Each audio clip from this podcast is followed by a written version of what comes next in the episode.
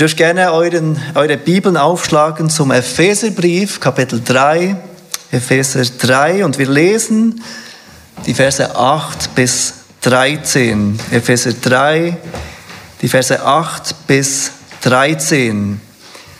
Der Apostel Paulus schreibt die folgenden Worte an diese Gemeinde in Ephesus, inspiriert durch den Heiligen Geist.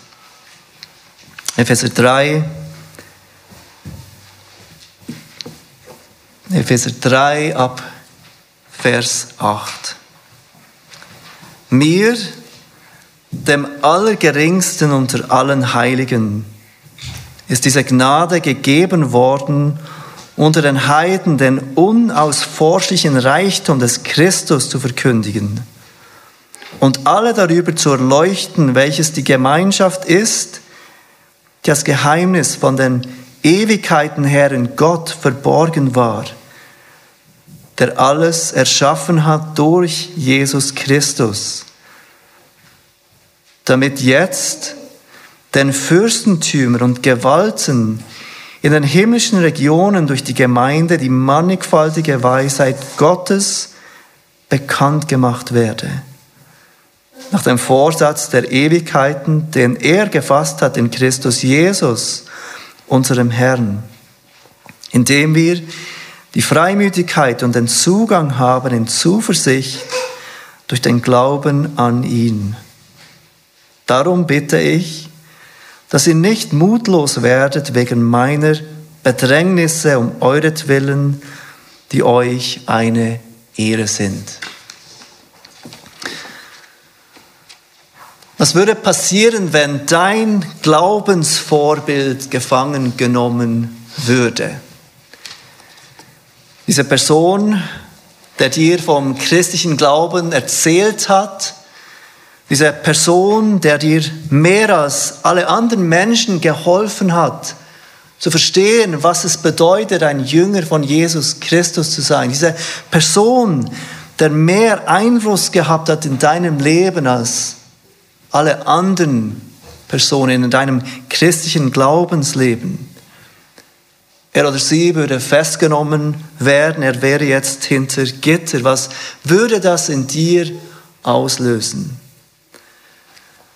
Nachdem wie nahe uns diese Person gestanden hat, in welchem Land diese Person ist, könnte es uns sehr berühren, es könnte uns verunsichern.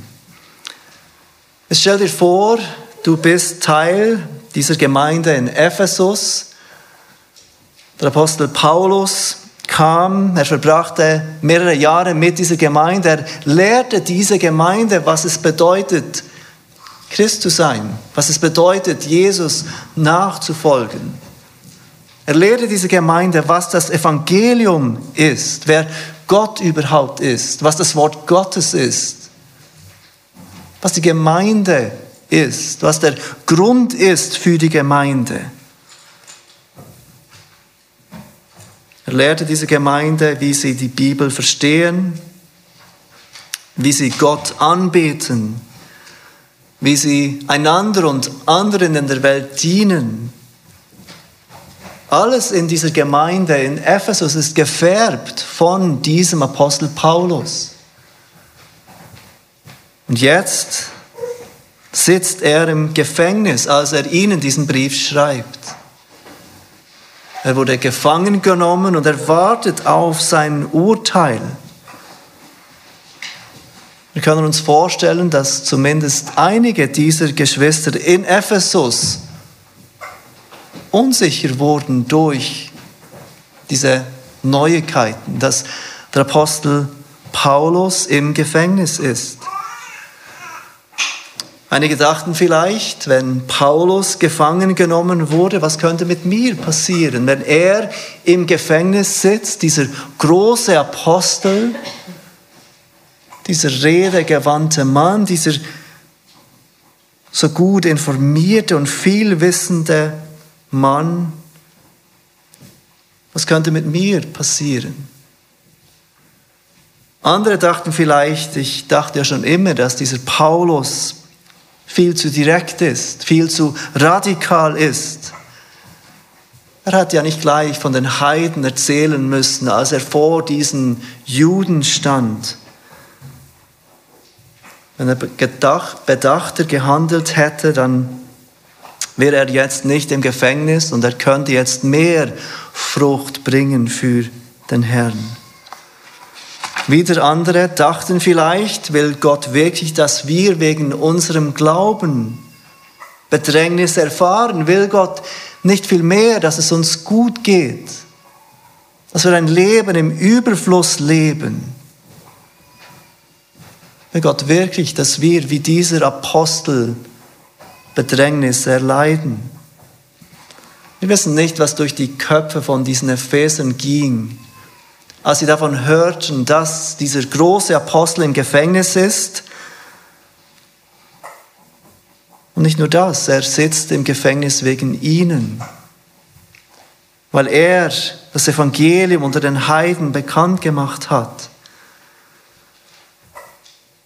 Paulus ist sich bewusst, dass sein im Gefängnis sein, diese Bedrängnis, die er erleidet, dazu führen könnte, dass diese Christen ihren Mut verlieren. In den Versen 8 bis 13, diesen Versen, den wir gerade gelesen haben, ist Paulus immer noch in diesem Einschub. Vielleicht könnt ihr euch erinnern, vor zwei Wochen habe ich das erwähnt. Paulus fängt im Vers 1 von Kapitel 3 an mit diesem Gebet, diesem Satz, den er anfängt und dann eigentlich erst in Vers 14 weiterfährt. Und alles dazwischen ist ein Einschub, etwas, das Paulus spontan in den Sinn kommt und das er noch erwähnen will, bevor er zu diesem Gebet, das in Vers 14 weitergeht, kommt. In diesen Versen dazwischen kommt Paulus also etwas Wichtiges in den Sinn. Und in Vers 13 sehen wir, was er mit diesem Einschub bezweckt. Vers 13, darum bitte ich, dass ihr nicht mutlos werdet wegen meiner Bedrängnisse um euretwillen, die euch eine Ehre sind.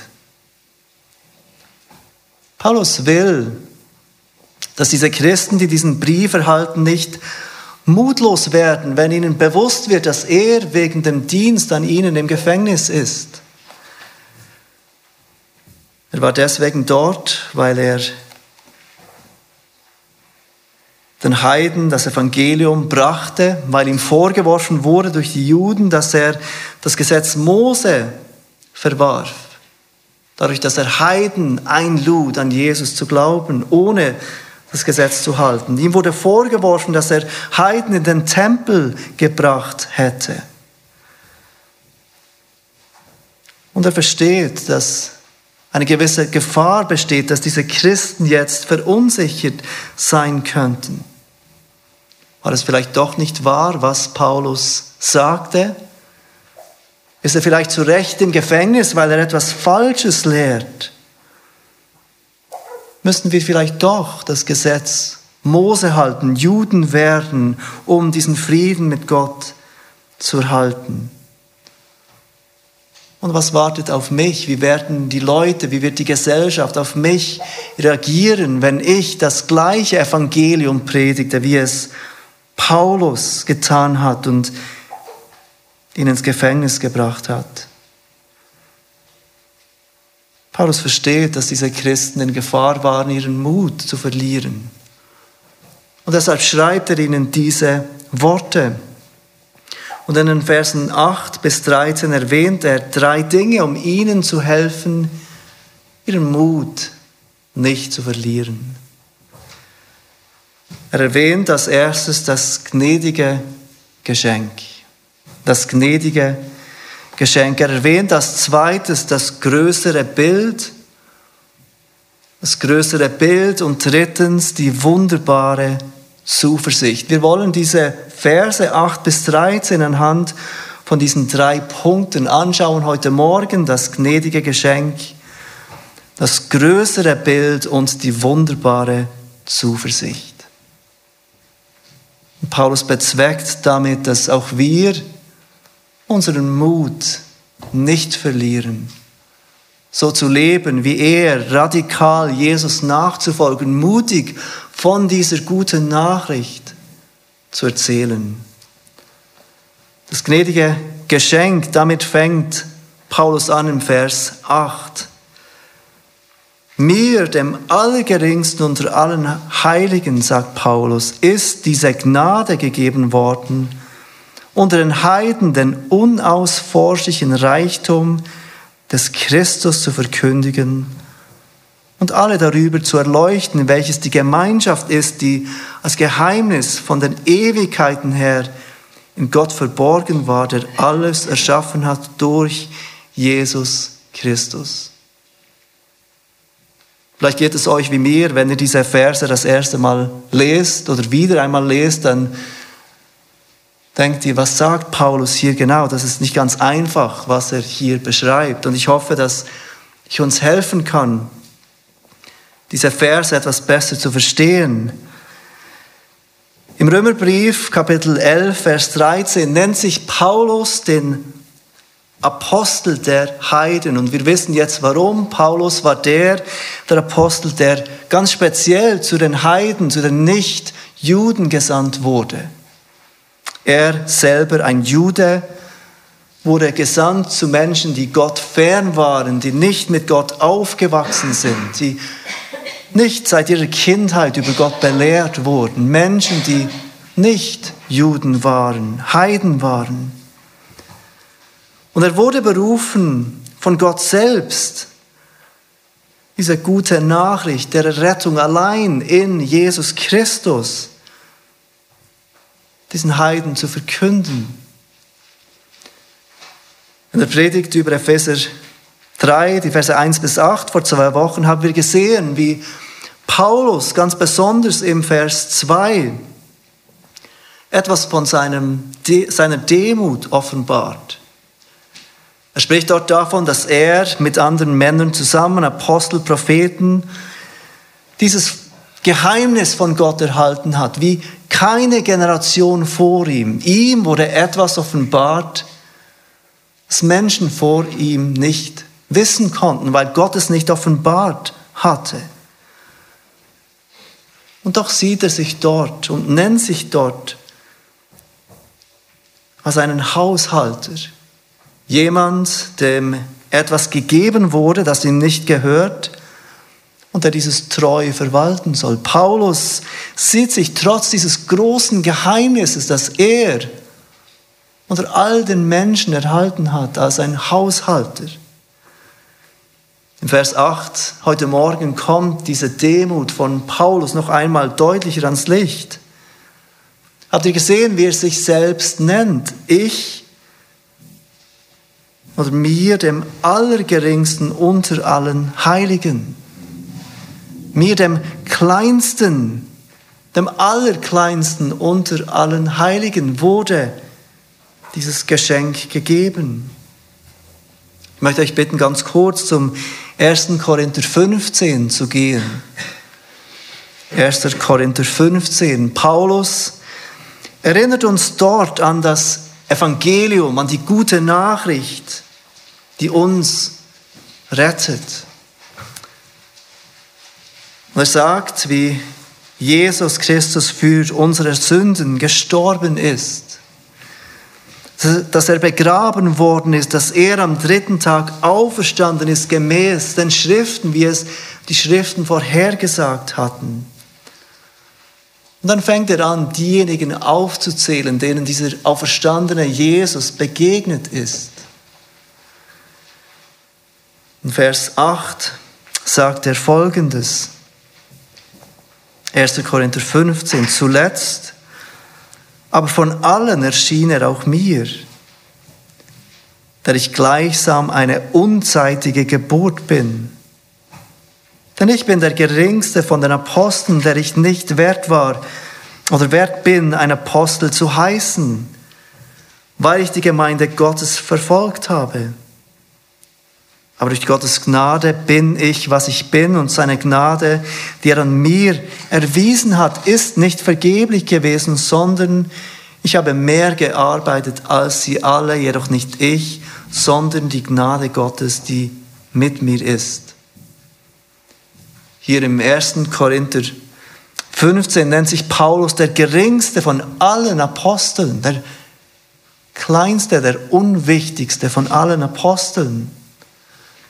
In Epheser 3, unserem Text heute Morgen, geht er noch ein Stück weiter. Er vergleicht sich hier nicht mit den anderen Aposteln, er vergleicht sich mit allen Heiligen. Und die Heiligen sind alle Christen. Und er nennt sich den Allergeringsten, den Allerkleinsten von allen Heiligen. Er, der einmal Gottes Gemeinde verfolgt habe, wurde von Gott berufen, die Gemeinde Gottes zu bauen. Ihm, dem Allergeringsten unter allen Heiligen, wurde, und so sagt er weiter, diese Gnade gegeben, dieses unverdiente Geschenk. Und was ist dieses unverdiente Geschenk? Er beschreibt es weiter in Vers 8 von Epheser 3. Das Geschenk ist nämlich, dass er unter den Heiden den unausforschlichen Reichtum des Christus verkündigen darf und soll. Und dass er alle darüber erleuchten soll, welches die Gemeinschaft ist, die als Geheimnis von den Ewigkeiten her in Gott verborgen war, der alles erschaffen hat durch Jesus Christus. Paulus beschreibt dieses Geschenk im letzten Teil von Vers 8 und Vers 9 von Epheser 3. Und es sind zwei Dinge, die er sagt. Wenn wir nur einmal die Verben anschauen, die er braucht, dann sagt er erstens, dieses Geschenk beinhaltet, dass er etwas verkünden soll. Paulus, dieser unwürdige, dieser kleinste aller Apostel, dieser Allergeringste aller Heiligen hat von Gott einen Auftrag erhalten und er nennt diesen Auftrag ein Geschenk von Gott. Etwas, das ihm Gott in seiner Gnade gibt. Und dieses Geschenk beinhaltet erstens, dass er etwas verkünden soll, nämlich den unausforschlichen Reichtum des Christus, Vers 8. Und dann sagt er zweitens, dass dieses Geschenk beinhaltet, dass er Menschen erleuchten soll, Vers 9. Er soll Menschen über dieses Geheimnis erleuchten, dieses Geheimnis erklären. Und das war schon wieder dieses Geheimnis, wir haben es gesehen im Vers 6, dieses Geheimnis, das Gott ihm offenbart hat, ist, dass Juden und Heiden durch Glauben an Christus mit Gott versöhnt werden. Gottes Volk des neuen Bundes sind Juden und Heiden zusammen, die durch ihren Glauben mit Gott und miteinander versöhnt werden. Sind nicht mehr Heiden, sind nicht mehr Juden, nein, es sind jetzt Christen. Dieses neue Volk. Und Paulus hat das Geschenk erhalten, den Auftrag erhalten, diese Wahrheit weiterzugeben, an den Mann zu bringen, an die Frau zu bringen. Und wer auch immer du bist, welchen Hintergrund du hast, religiös oder nicht religiös, aus gutem Elternhaus oder nicht gutem Elternhaus, gebildet oder ungebildet, reich oder arm, Mann oder Frau. Dieses Geheimnis, das für Juden und Heiden galt, gilt auch für uns. Wir können mit Gott versöhnt werden. Durch Glauben an Jesus Christus allein. Und Paulus hat diesen großen Auftrag von Gott erhalten. Menschen mit dieser Botschaft zu erleuchten, ihnen diese Botschaft weiterzugeben. Und es war diesen Auftrag, den Paulus ins Gefängnis brachte. Und trotzdem nennt er diesen Auftrag ein von Gott geschenktes, eine von Gott geschenkte Gnade. Er, der Allergeringste aller Heiligen, hat diese Gnade von Gott erhalten.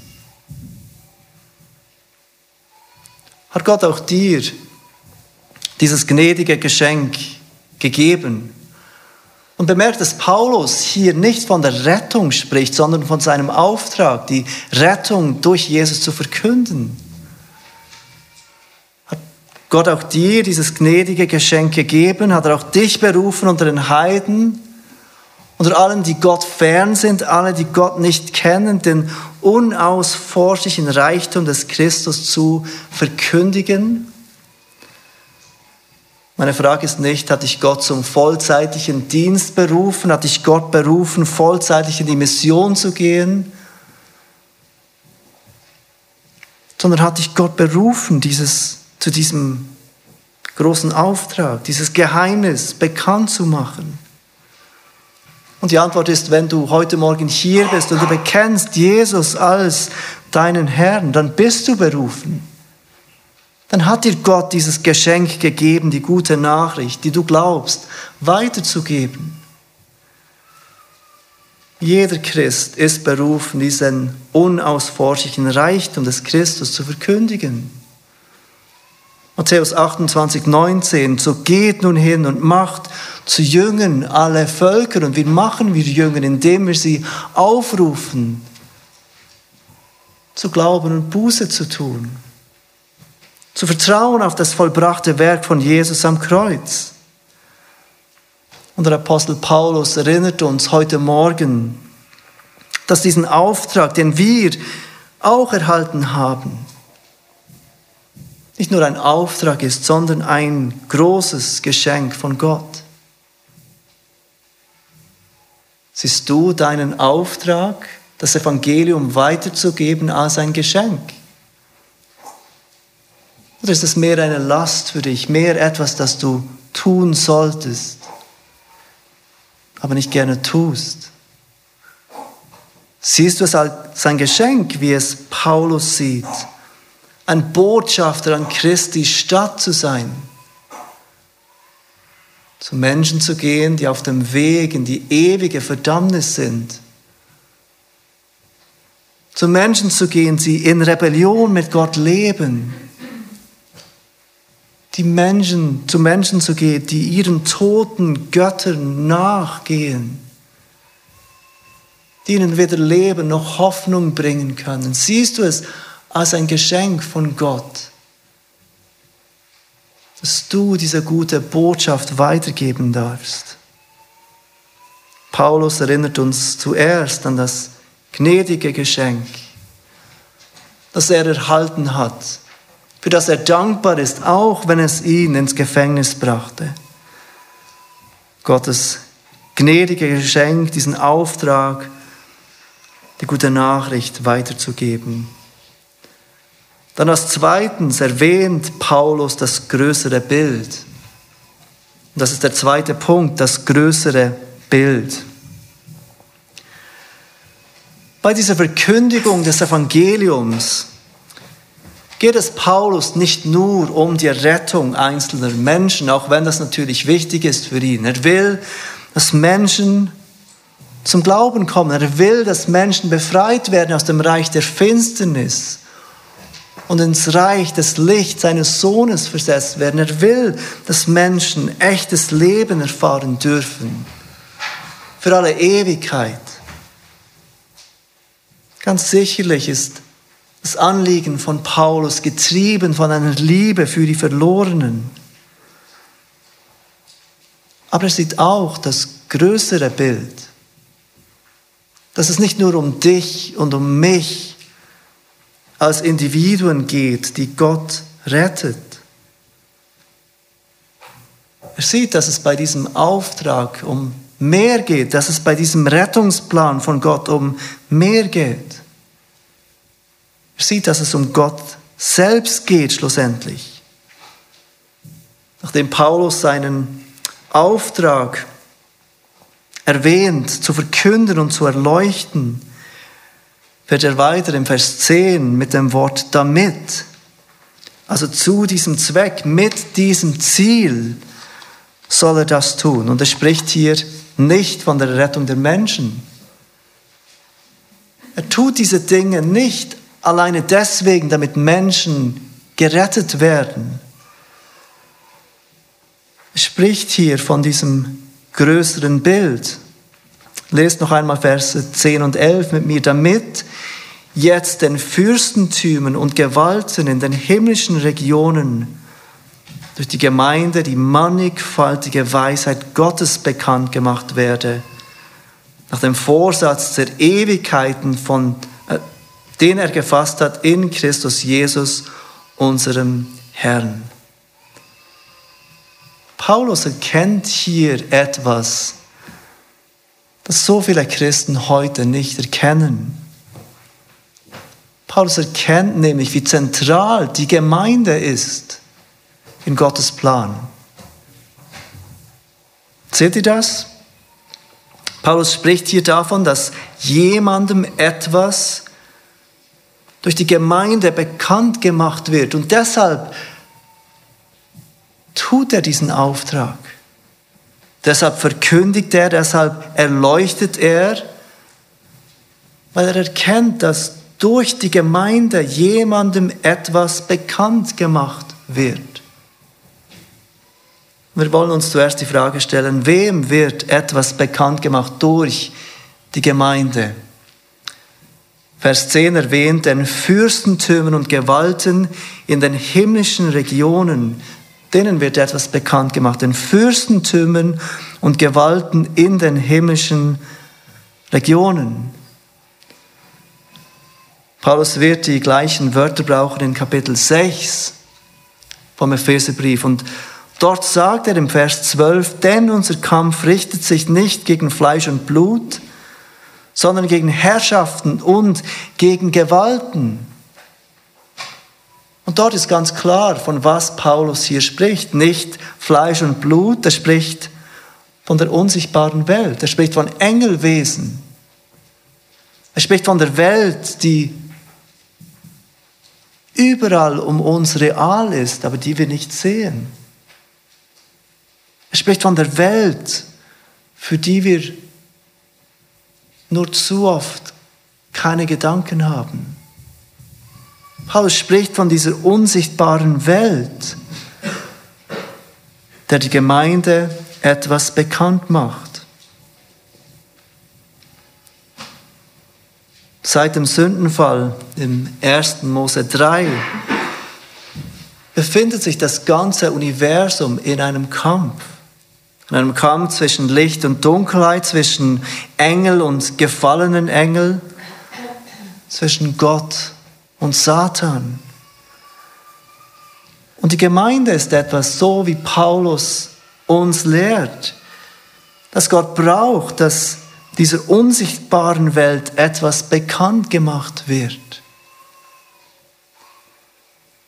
Das bringt uns zur zweiten Frage. Was wird dieser unsichtbaren Welt bekannt gemacht. Und Paulus sagt im Vers 10 weiter, die mannigfaltige Weisheit Gottes wird bekannt gemacht. Die Gemeinde, die Gemeinschaft der Heiligen, die Gemeinschaft von den Geretteten macht Gottes mannigfaltige Weisheit bekannt dieser unsichtbaren Welt, diesen Engelwesen. Das Wort mannigfaltig bedeutet vielseitig, viele Facetten habend. Und es beschreibt Gottes große Weisheit, Gottes Weisheit, die wir nicht fassen können, die sich auf so viele Arten und Weisen zeigt. Und diese mannigfaltige, vielseitige Weisheit Gottes wird bekannt gemacht durch uns, durch die Gemeinde. Das ist wichtig zu verstehen, dass wenn Paulus hier von der Gemeinde spricht, dass er hier von der universellen Gemeinde spricht, wie auch von der lokalen Gemeinde. Ich will euch kurz in Erinnerung rufen, was der Unterschied ist. Die universelle Gemeinde ist die Gemeinschaft von allen Christen zu allen Zeiten, allen Christen überall, die zu jeder Zeit gelebt haben oder leben werden, bilden die universelle Gemeinde. Alle, die einmal erlöst worden sind oder erlöst werden. Die lokale Gemeinde, die örtliche Gemeinde ist die örtlich und zeitlich begrenzte, sichtbar sichtbare Gemeinde, die sichtbare Versammlung dieser universellen Gemeinde. Also wenn wir als Immanuel-Gemeinde zusammenkommen, dann sind wir die lokale Gemeinde und gleichzeitig sind wir Teil der universellen Gemeinde. Und weshalb ist es wichtig zu verstehen? Manchmal nehmen Menschen diese Mitgliedschaft in der universellen Gemeinde als eine Ausrede, um nicht Teil der örtlichen Gemeinde zu werden. Vielleicht habt ihr auch schon mit Menschen über Gemeindemitgliedschaft gesprochen, vielleicht hast du selber sogar schon so gedacht.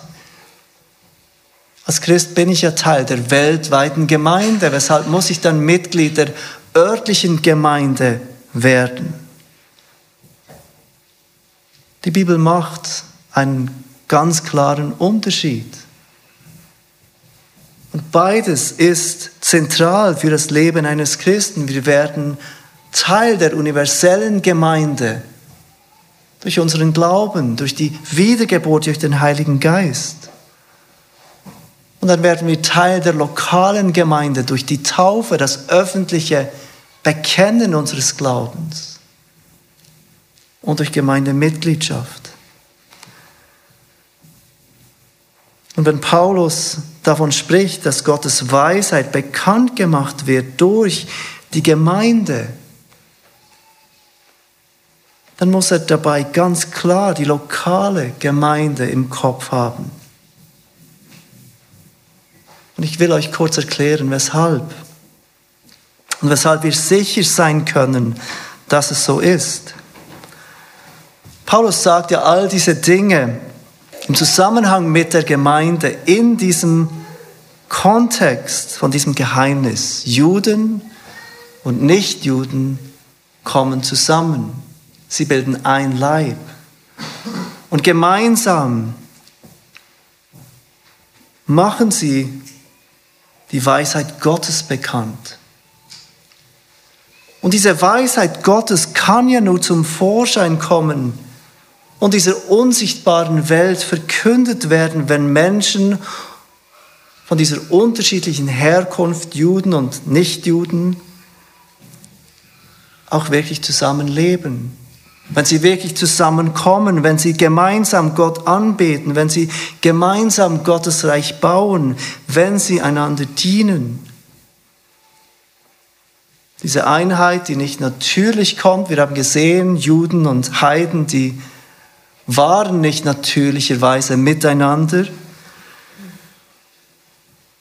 Diese Einheit kommt zum Vorschein, wenn sich diese beiden Gruppen entscheiden, miteinander zu leben, miteinander anzubeten, miteinander verbindlich unterwegs zu sein, miteinander in Gemeinschaft zu leben. Und durch diese gelebte Einheit kommt Gottes Weisheit zum Vorschein. Mit anderen Worten, wenn Paulus hier ausschließlich von der universellen Gemeinde sprechen würde, dann könnten sich Judenchristen und Heidenchristen immer noch in so separaten lokalen Gemeinden treffen. Sie wären mal Teil dieser universellen Gemeinde,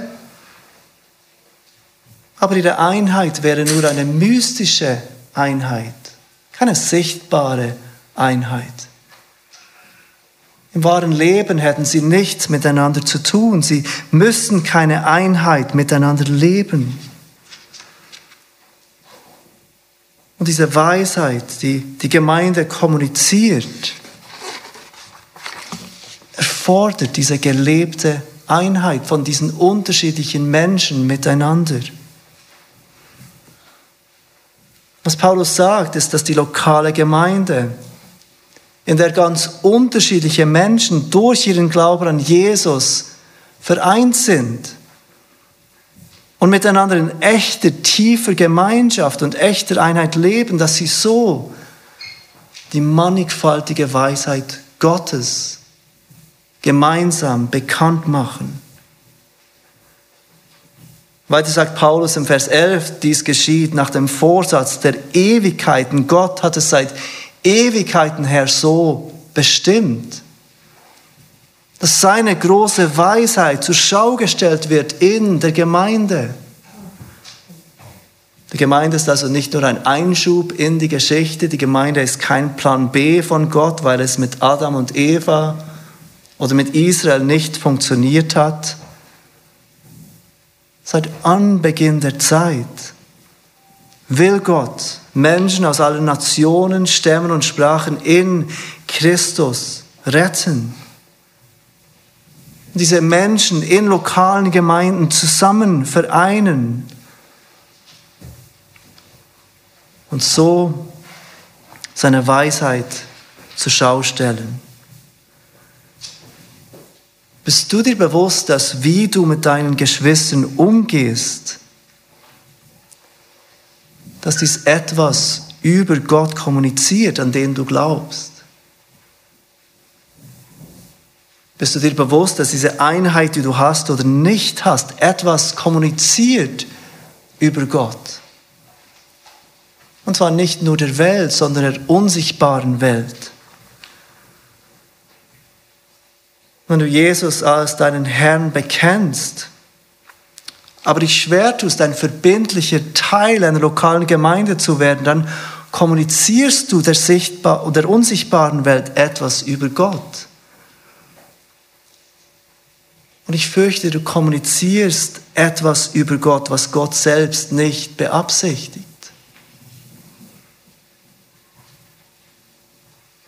Aber man kann auch Mitglied einer Gemeinde sein ohne innerlich verbunden zu sein mit den Menschen der Gemeinde.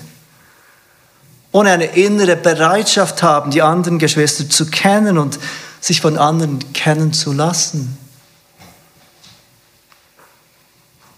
Und auch so kommunizieren wir der unsichtbaren Welt etwas über Gott bei seinem Auftrag, den unausforschlichen Reichtum des Christus zu verkünden, geht es nicht ausschließlich um individuelle Menschen, die gerettet werden. Paulus erkennt, es geht um weit mehr. Menschen werden gerettet und das ist absolut Teil von Gottes Plan. Aber es geht um weit mehr. Es geht darum, dass Gott seine Weisheit zur Schau stellt in der Gemeinde. Und so erinnert uns Paulus an dieses größere Bild. Und als drittens erwähnt Paulus die wunderbare Zuversicht, die wunderbare Zuversicht. Woher kommt diese wunderbare Zuversicht, die der Apostel Paulus hat? Er sitzt wegen seinem Dienst an den Heiden in diesem Gefängnis aber er ist weder in seiner Opferrolle gefangen, noch zeugen seine Worte von auch nur einer Spur von Bitterkeit oder Selbstmitleid. Wenn wir gut verstehen könnten, wenn Paulus in seiner Situation entmutigt wäre, schreibt er der Gemeinde einen Brief, um sie zu ermutigen, um ihnen Mut zuzusprechen, damit sie ihren Mut nicht verlieren. Und Vers 12 sehen wir, was seine Hoffnung in diesen schwierigen Umständen ist. Und seine Hoffnung liegt nicht darin, dass diese schwierigen Umstände bald weg sind. Seine Hoffnung liegt auch nicht in ihm selbst. Er sagt in Vers 12, in dem, also Jesus Christus, wir die Freimütigkeit und den Zugang haben in Zuversicht durch den Glauben an ihn. Auch wenn wir versuchen, unseren Ruf, den Menschen die frohe Botschaft zu bringen, als Geschenk zu sehen, Herausforderungen bleiben. Es ist nicht einfach, den Mut nicht zu verlieren, wenn wir auch ab, Ablehnung stoßen, wenn wir auf Hass stoßen. Doch Paulus verliert seine Zuversicht nicht, weil sie in Christus ist. Und auch wenn wir erkennen, dass unsere Gemeindesituation, unser Gemeindeleben Gottes Weisheit zur Schau stellt und uns bemühen, in der Gemeinde auf eine Art und Weise zu leben, dass Gottes Weisheit positiv zur Schau gestellt wird. Herausforderungen bleiben. Es ist nicht einfach verbindlich, verbunden in Einheit als Gemeinde zu leben. Und in all dem dürfen wir mit Freimütigkeit und voller Zuversicht zu Jesus kommen. Paulus vertraut nicht auf sich selbst, er vertraut nicht auf perfekte Umstände, er vertraut auf seinen Herrn. Und genau das Gleiche dürfen wir tun. Voller Zuversicht zu Jesus kommen, auf seine Hilfe hoffen, mit seinem Beistand rechnen. Lasst uns beten.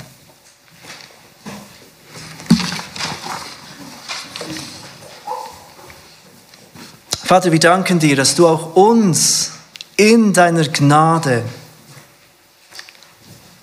ein Geschenk gegeben hast mit diesem Auftrag, dein Heil in Jesus bekannt zu machen.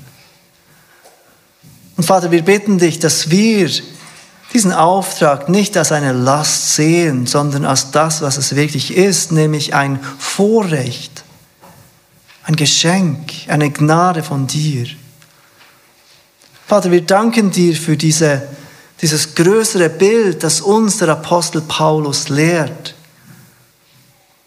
Dass es bei all dem nicht um uns geht in erster Linie, sondern darum, dass deine Weisheit zur Schau gestellt wird.